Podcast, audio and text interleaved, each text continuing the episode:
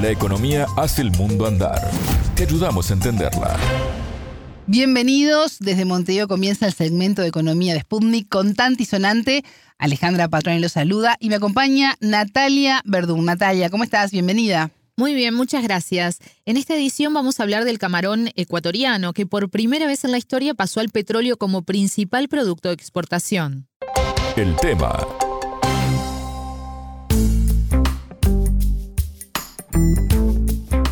Ecuador define este domingo 15 el nuevo gobierno. Las opciones son Luisa González, candidata progresista del Movimiento Revolución Ciudadana, y el conservador Daniel Novoa de Acción Democrática Nacional. Ambos, Natalia, han puesto el impulso a la producción nacional dentro de los temas de campaña y en ese sector se encuentra el camarón. Exacto. Hace un mes, en el marco de la campaña, la candidata Luisa González visitó una planta empacadora de camarón en la provincia del Oro. Esa industria ha sido importante para Ecuador, pero siempre se mantuvo detrás del producto estrella de exportación, el petróleo.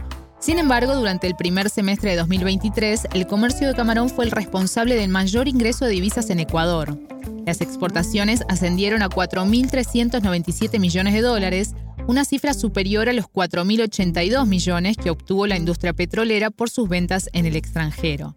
En total, las exportaciones del país fueron de 17.726 millones de dólares, según datos del Ministerio de Producción, Comercio Exterior, Inversiones y Pesca.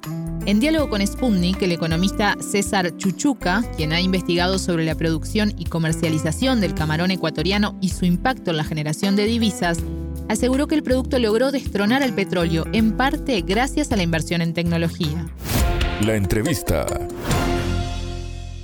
La industria del camarón ha invertido en tecnología. ¿no? Desde ahí eh, partimos a que esta industria haya evolucionado y sea actualmente el primer producto de exportación del Ecuador. ¿no? Eh, se esperaría que el Ecuador, asimismo, con otros productos, pueda invertir en tecnología, ya que eso ha llevado a que se pueda eh, producir mucho más con menos costo y ser competitivo ante el mundo.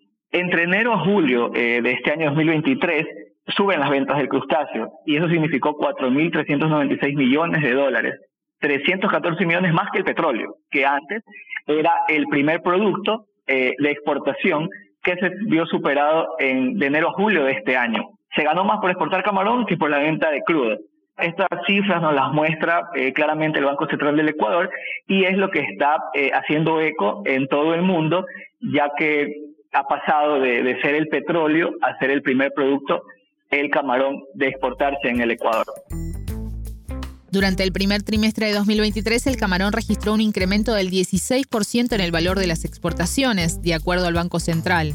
El aumento se debió a la demanda de China, que había levantado las restricciones del COVID-19, y a su vez Italia y Vietnam incrementaron las exportaciones del producto y se reanudó la comercialización con Tailandia. Ya se veía venir, eh, empezamos el año enero y febrero con buenas cifras en las ventas de camarón, eh, superando en volumen a lo que había sido del 2022.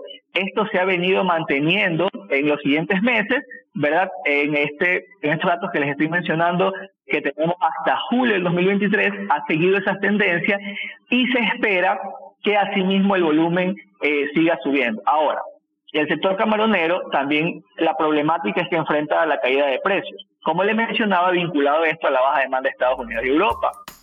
Natalia, el entrevistado dijo que el sector enfrenta el problema de la caída de los precios. Exacto, así lo explicó Chuchuca.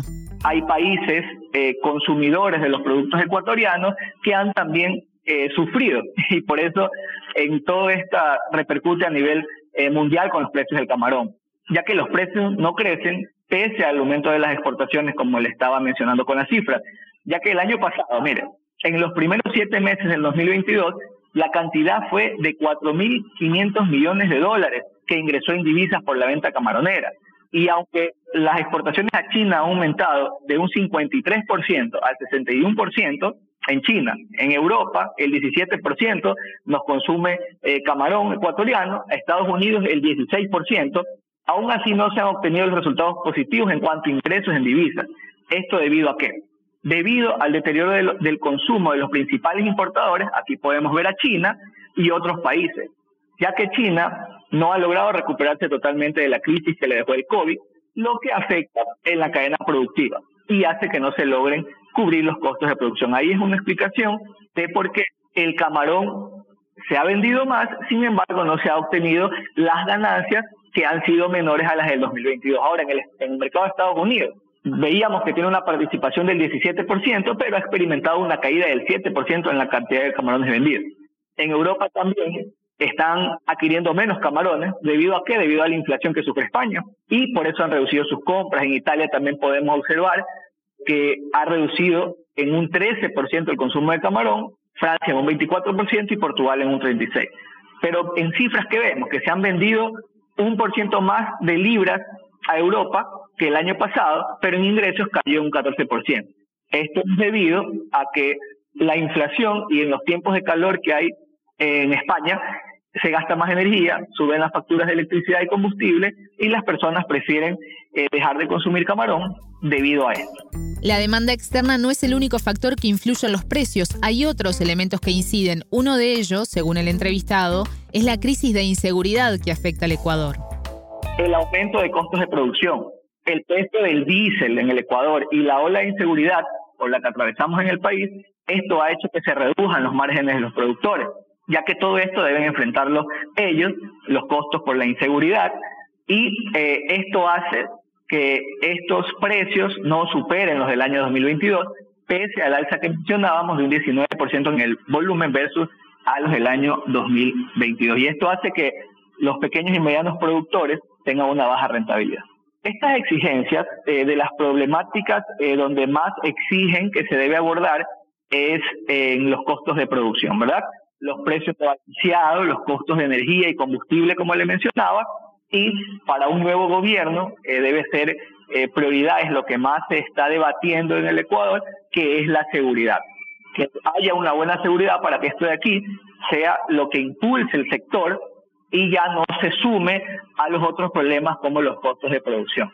Ahora, para esto también hay que eh, buscar nuevas alternativas paralelo a estas problemáticas, en las que serían acelerar eh, la introducción, la penetración a otros mercados, ¿no? Porque si vemos los problemas que tiene China, no, si China nos deja de comprar menos, hay que vender este excedente de producción que tenemos a otros países y así poder competir con India, eh, por ejemplo, y así un sinnúmero de proveedores asiáticos.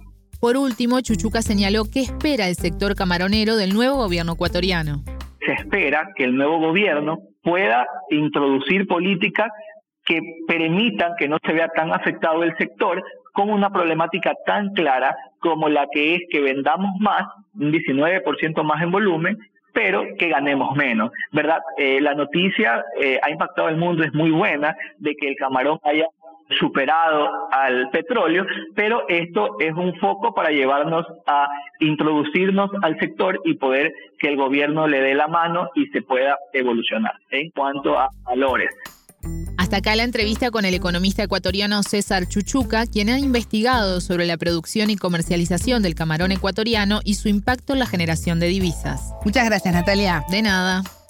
Hasta aquí con Tanti y Sonante. Pueden volver a escuchar este programa por spundinews.lat. Contante y Sonante desde Montevideo.